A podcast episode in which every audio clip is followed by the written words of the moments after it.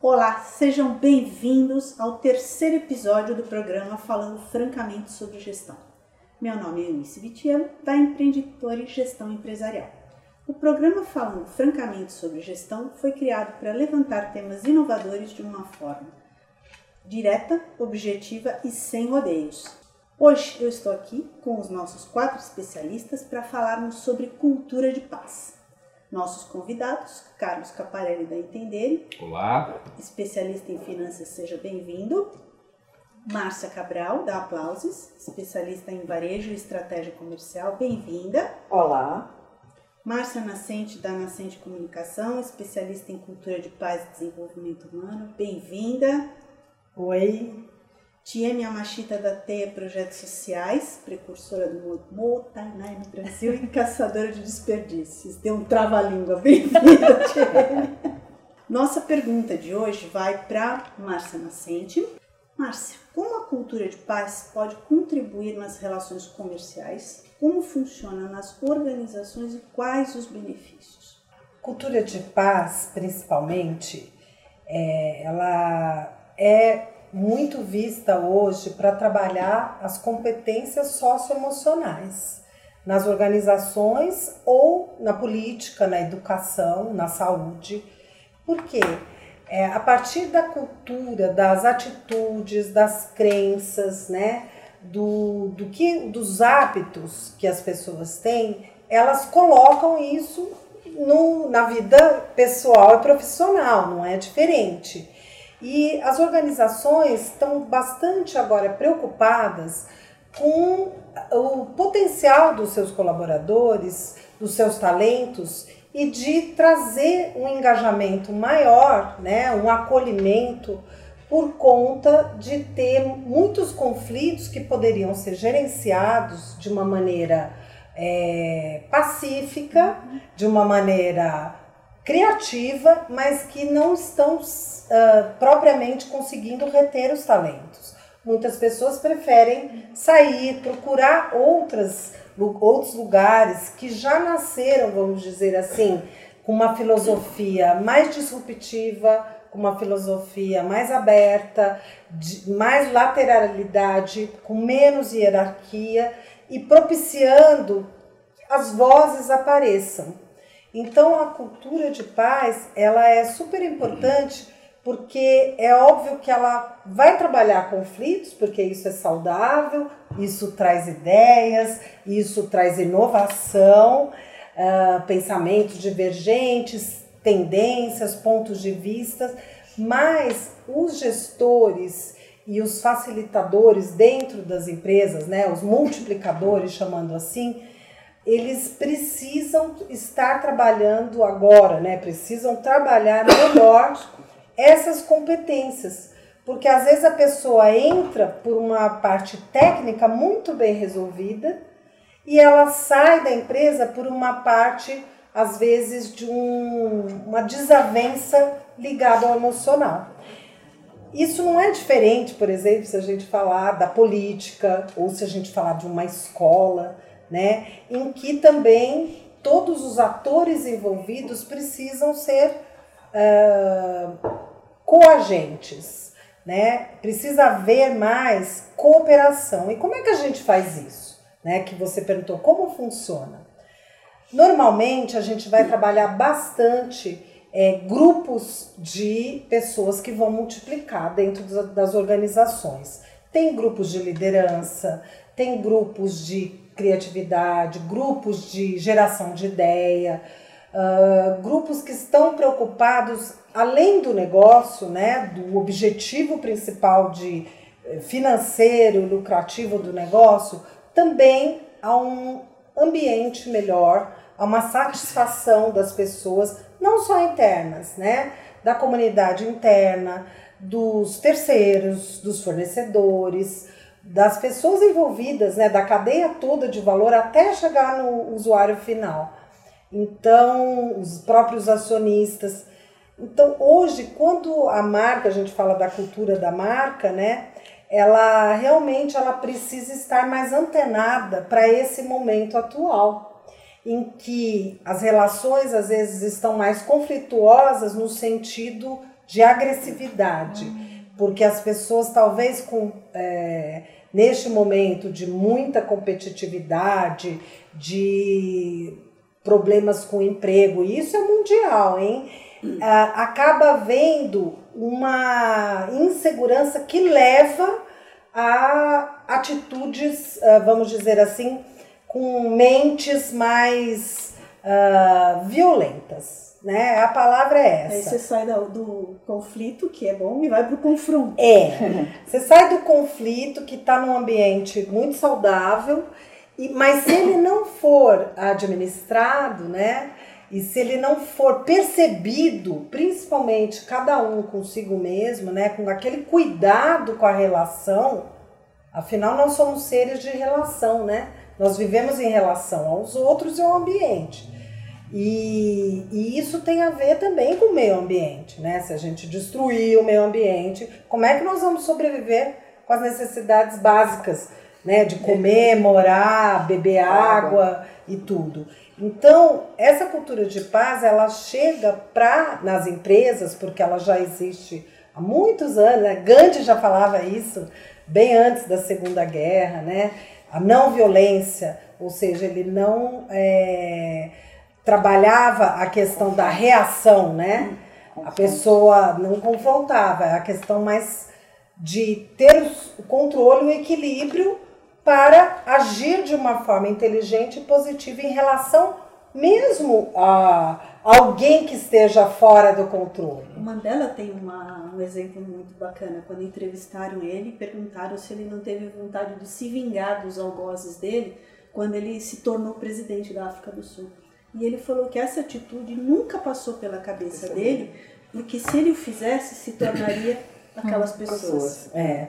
E nas empresas, aí eu vou voltar né, na história né, do tempo. Em 1950, quando acabou a Segunda Guerra, estava é, a Europa destroçada, né, Japão, todos os países que estavam ali envolvidos e tudo. E dizem até que foi uma grande guerra as duas, né? Hoje em dia já uhum. tem esse contexto, né? E que quando foi feito o Manifesto da Paz, pelo próprio Mandela, o Gandhi, Gorbachev, que eles assinaram, é, a primeira palavra que vinha dos seis Ds né, era democracia. E a segunda, diversidade. Você vê como nós estamos em 2020, quase, 70, quase 70 anos depois, e nós estamos trabalhando de, ainda para que tenha dois. uma democracia de fato e uma diversidade. Depois nós temos o diálogo. Olha o tanto que a gente fala de diálogo hoje, nas empresas inclusive. Né? Nós falamos de direitos humanos, certo? Desenvolvimento sustentável, né? Então nós estamos trabalhando, ainda faltou um, que é, é desarmamento. Obviamente, depois da Segunda Guerra era toda a palavra. Mas quando a gente fala desarmar mentes violentas, é um pouco isso. É você não devolver na mesma moeda, né? Se alguém tiver algum mal entendido, e eu vou te dizer, a comunicação, às vezes, no WhatsApp, no e-mail, no um que dá o um recado para o outro meio torto na equipe, aquilo pode falar, pô, porque ele não é meu chefe. Há reações.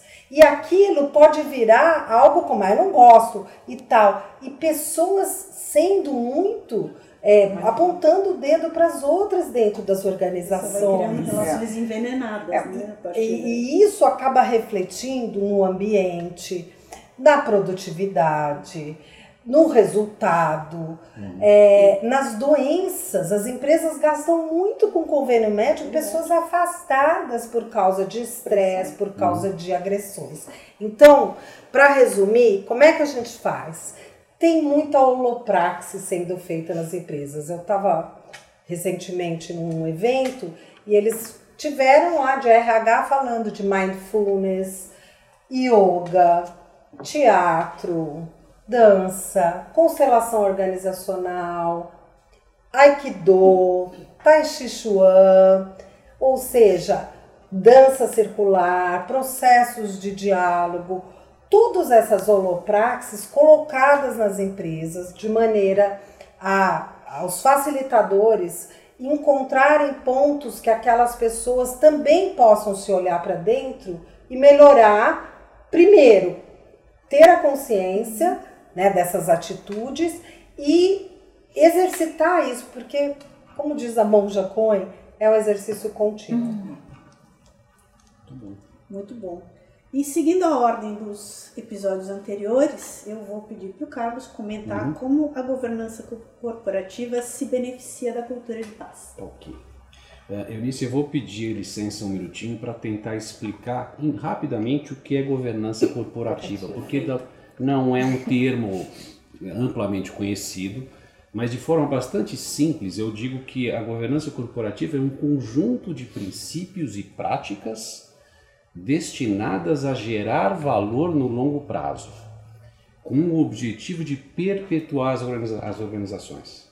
Então, ela tem um viés de construir uma, um alicerce para que as empresas cresçam de forma sustentável e que consiga ter resultado no longo prazo.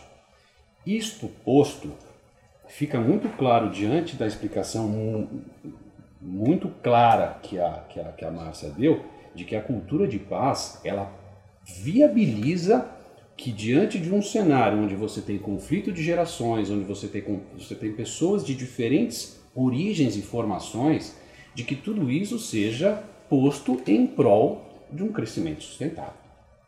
Então existe um vínculo direto entre cultura de paz e crescimento no médio e longo prazo e a otimização do valor. E aí eu vou eu, eu quero pegar um gancho para um, um, tema que, que eu tenho uma atuação bastante, bastante importante e que e, é, tem um link de cultura de paz com governança corporativa, que são as empresas familiares, ah, onde você tem de forma muito evidente conflitos de gerações, Sim. que são saudáveis, evidentemente, é o, é mas, um, né, mas que se isso não for trabalhado em prol do crescimento da empresa, você pode ter é, um, um, bom negócio sendo minado. Então eu quero, deixar, eu quero fazer um convite para vocês, é, principalmente aqueles que atuam em empresas familiares, para que conheçam um pouco mais a governança corporativa e aquilo que ela pode trazer em benefício do, do negócio no médio e longo prazo. Muito bom, Carlos. Márcia Cabral, do ponto de vista dos serviços ao varejo, como você acredita que essa prática pode contribuir? Bom, é, a gente tem falado aqui já muito na palavra acolhimento. Então, uhum. a primeira coisa que nos ocorre é um ambiente, seja empresarial, ele tem que ser uhum. acolhedor, ele tem que permitir ao indivíduo é, que ele cometa erros, que ele aceite a diversidade, que ele seja o que ele é. E, acima de tudo, ele receba informação, ele tem uma comunicação direta, transparente, objetiva. Isso é muito difícil dentro do varejo pela diversidade, pelo número de varejistas, pela quantidade de pequenas e médias empresas.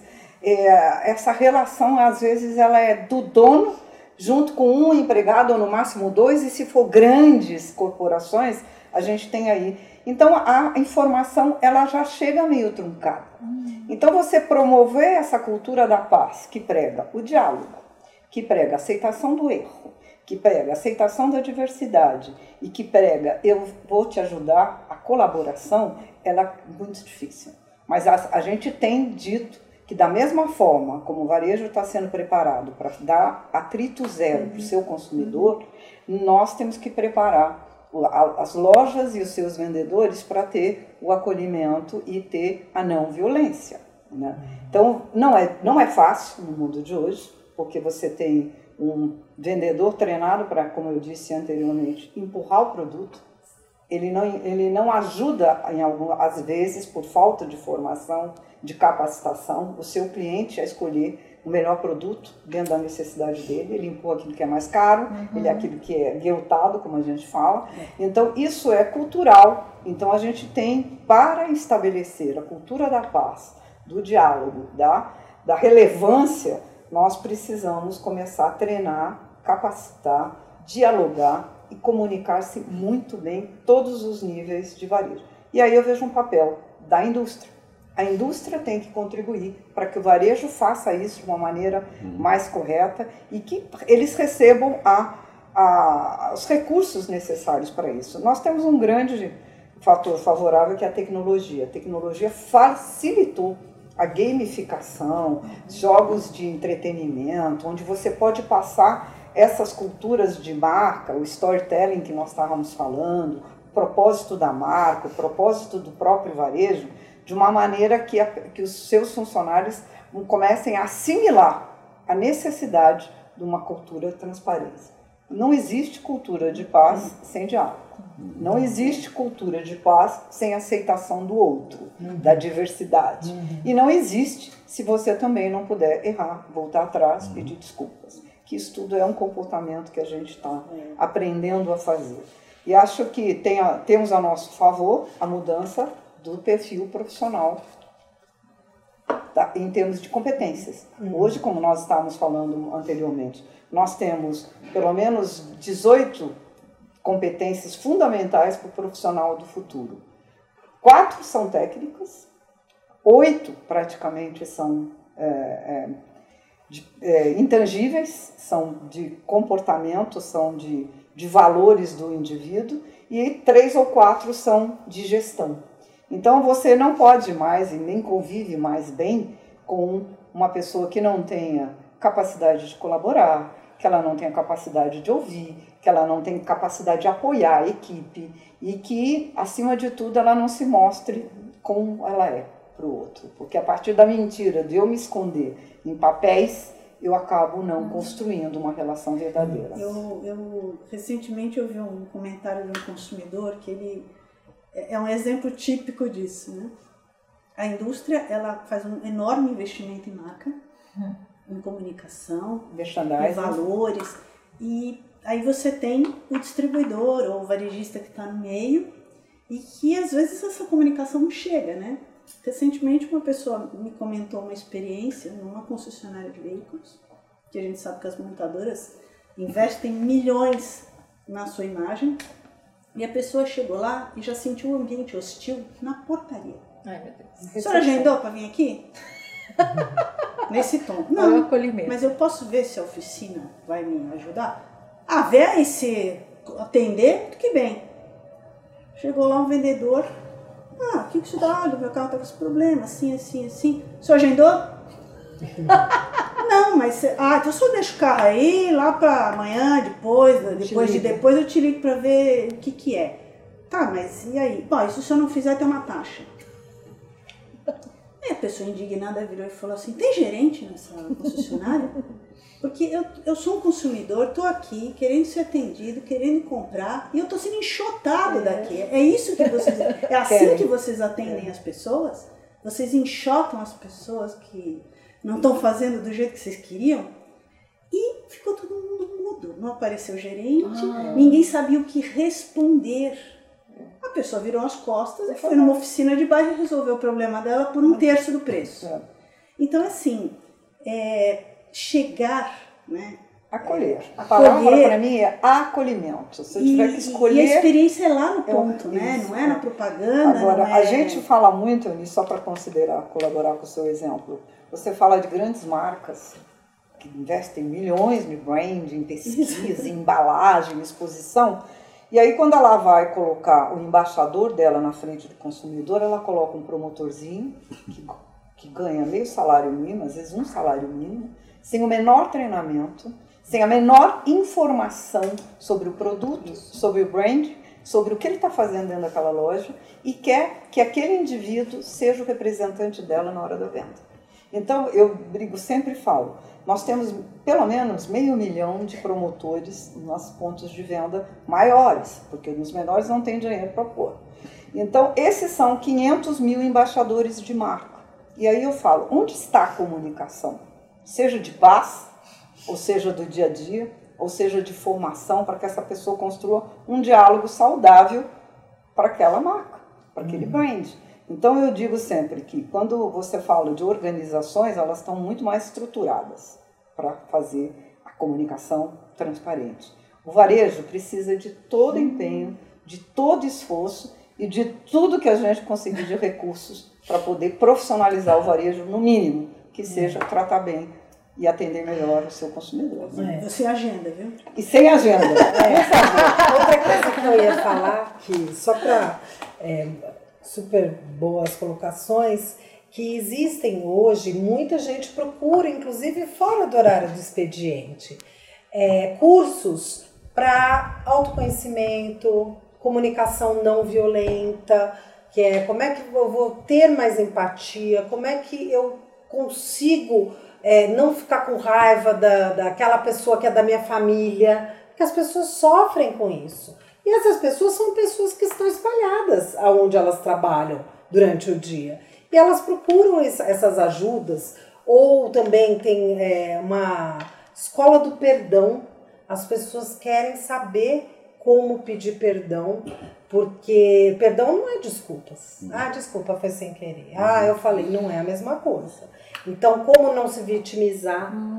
É, na justiça, né, principalmente onde tem um veredito lá, ó, isso tá certo, isso tá errado, então uh, separou, você fica com isso, você fica vendo, o filho vê assim assado. Tá resolvido? E depois como estão aquelas é. pessoas? Aí entram os mediadores, então mediação entra muito nessa área. É. Então, as pessoas também procuram né, a, a, transformação. A gente chama mais de transformação de conflitos, né, é. né? Do que mediação. Não dá para corrigir si. só o material, né? Você tem que corrigir depois. Não é só a sensação, né? Como é, é que você que vive atrás. a partir dali? É, como é que você vive a partir dali? E assim, a gente tem ali na, eh, em muitos lugares que as empresas, afinal, se elas são responsáveis por. Uh, pela economia política desse país, não é verdade?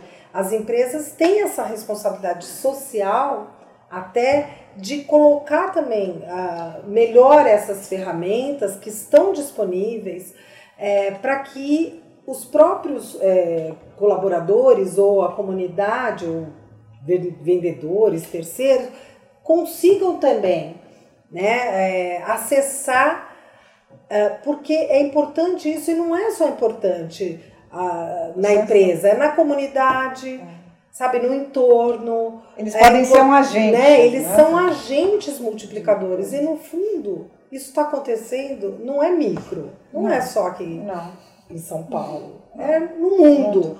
Então assim é urgente, a gente precisa mesmo colocar em prática. Por isso que eu falo da holopraxe. Uhum. Vamos colocar em prática e com todas essas ferramentas aí que estão à disposição e ótimo porque os jovens aprendem é. muito rápido e colocam e eles estão eles já nascem quando eles são empreendedores você vê as startups todas elas já nascem com essa predispostas, é, né? É, com essa vontade de criar ambientes mais favoráveis ao diálogo, mais amigáveis, uhum. sem confronto, uhum. tudo muito colaborativo, todo mundo criativo, contribuindo dentro do seu da sua Sim. competência para a melhoria da empresa. Então temos muitas coisas boas acontecendo. Agora tem muita coisa para corrigir é. também, né? Mas faz parte. Essa, esse é o nosso negócio. Tia, o que, que há em comum entre a cultura de paz e o Motainai? Primeiro vamos falar sobre o que é o Motainai, né? Por favor, por favor. Motainai é uma expressão japonesa que geralmente a gente usa para falar desperdício. Mas na verdade, na essência, Motai significa digno e Nai é negação. Então é não. Então, todas as vezes que a gente desperdiça alguma coisa, a gente mostra que não está sendo digno uhum. daquele recurso. É daí que vem uhum. o conceito Motainai. E é isso que eu venho falando sobre desperdício. E aí nas empresas, quando a gente explica o que é a Motainai, apresenta, o segundo passo é, vamos fazer o um mapa do desperdício? Aí eles fazem. Ah, agora que eu sei o que é desperdício, vamos ver aqui nesse setor, três pontos de desperdício aqui no nosso setor. O que, que aparece lá?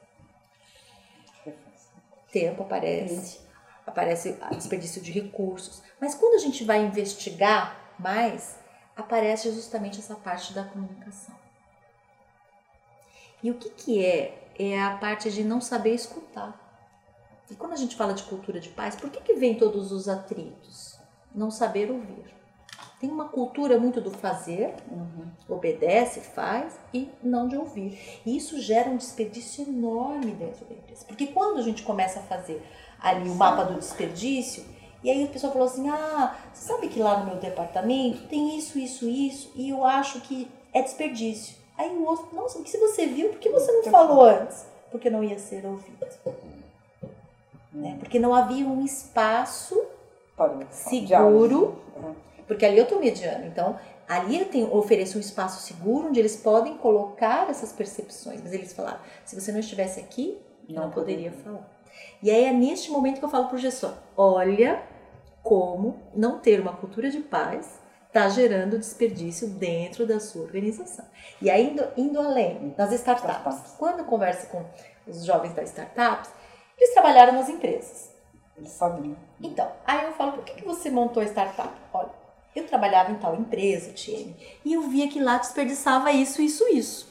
E aí eu falei, e aí? Aí eu fui no meu chefe e falei. E aí? Tomei na cabeça. O que, que você tá pensando? Você não é papo pra pensar, você é papo pra fazer. Ele não tem um espaço Não tem definido para as espaço. pessoas E aí ele colocarem. frustrado é mandado embora ou ele sai. Qual a alternativa que ele tem? Abre a dele. Empreende e a empresa, por não ouvir, ganha um novo concorrente. Exato. Então é isso que eu falo. Olha o E desperdício. ele já sai predisposto a criar uma cultura que seja diferente daquele encontro. Olha o desperdício quando a, a, a empresa não entende o que é a cultura da paz e a importância de ouvir. E quando você pergunta para um gestor se ele ouve o funcionário dele, você ouve aquele silêncio, né?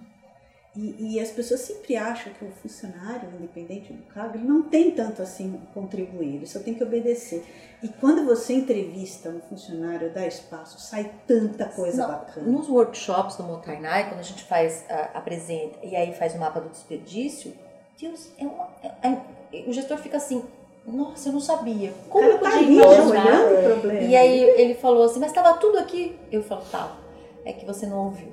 Então oferece um espaço de segurança. Isso tudo vem de cultura de paz, comunicação não violenta. Então, gente, é para É. ontem. Olha o quanto que está se desperdiçando É. oportunidades por não E se investir a gente falar assim, o contrário disso, né? Porque a palavra violência ela é forte, mas é violar o respeito do outro, né? Quando você viola, você. Então, desperdício é violência. Desperdício de recursos, você está tirando, o cobertor está curto, não vai dar para Você não tá mundo. sendo Então, se você está tomando um banho mais demorado, Tá é violência também. É. Se você pensar nos mínimos detalhes do teu dia a dia, corrupção é É violência, violência estrutural. O dinheiro público é para ser usado para todos de uma maneira equânime. Não é para ser usado em benefício de um ou outro partido político. Então, é, É violência. violência. Então, assim, se a gente fizer um mapa da violência, né, fazendo o oposto, dentro das organizações podem aparecer mais coisas ainda do que a gente está um falando. bom E também é uma questão de levar o outro em conta, né? Quando a gente teve aí no ano passado aquela crise da água e tal, muita gente perguntou assim pra mim, ah, você mora em prédio e tal, a água tá dentro do condomínio e você é, é, economiza? Eu sou xiita com água. Definitivamente. Eu às vezes vou na casa de uma pessoa e vejo a pessoa lavando louça, eu fico ali me comendo. Desliga essa torneira enquanto eu sabo a louça. E, e aí me perguntaram, ah, mas e se seu vizinho não fizer o mesmo? Eu falei, Problema gente, dele. é uma questão minha, pessoal e de princípios meus. Você imagina se todo mundo pensar que o próximo não vai fazer? Ele não vai fazer. Em poucos anos, vamos morrer todos de sede. né? Ó, então, assim, faça é. a sua parte independente do outro. Eu trouxe até, né, vou ler aqui, É. é, que é uma informação, até a Lia diz quem comentou, né, que ela é da cultura de paz. Ela fala, hoje se consome 25% maior, eh, mais do que a capacidade que a natureza Tem tem, de se reciclar. E nós somos 23 mil espécies convivendo e o humano é só uma delas. E que direito O o humano humano tem de colocar todas essas espécies em risco? Então é óbvio que essa consciência tem que estar na escola, as crianças, precisa estar nas, na política pública, nas organizações, em todas as instâncias, na verdade, é porque tu, um afeta o outro, tudo está afetando. Impacta. O que está acontecendo num lugar está afetando o outro. Então a gente precisa e nós temos assim um poder, né, de agentes, de pessoas que estão aí na ativa para colocar isso adiante até para as próximas gerações. Nossa. Não é isso? A governança Interno- corporativa é, para ter A sustentabilidade. perpetuação depende. Não é? Perfeitíssimo. Vamos lá. Bom, o que a gente tem visto ultimamente é, em algumas é, empresas mais tradicionais é uma degradação do ambiente de trabalho que está fazendo surgir inúmeros distúrbios como o burnout, que tem sido bastante comentado. É, sem dúvida, as questões de saúde elas não afetam exclusivamente os colaboradores, mas elas afetam a saúde e os recursos financeiros das empresas. Segundo os autores do livro Gestão do Amanhã, a nova ordem não será mais a busca exclusiva do lucro, e sim o estabelecimento de redes onde todos se beneficiam e lucram. A gestão é para qualquer tamanho de empresa. Ela ajuda a tomar decisões assertivas em um cenário onde não existem mais respostas prontas. Entre em contato para fazer uma consulta e saber como a gestão se aplica na sua empresa e como ela pode gerar oportunidades. Conheça os nossos serviços de treinamento, mentoring, ferramentas de reconhecimento e motivação. No descritivo do vídeo você vai encontrar os nossos dados de contato. Chegamos ao final do nosso terceiro episódio do programa Falando Francamente sobre Gestão. Obrigada a todos por nos acompanharem até aqui e esperamos ver você no próximo episódio, onde falaremos sobre processos e pessoas, experiência do Japão. Participe, compartilhe e contribua com os seus comentários. Obrigada e até a próxima!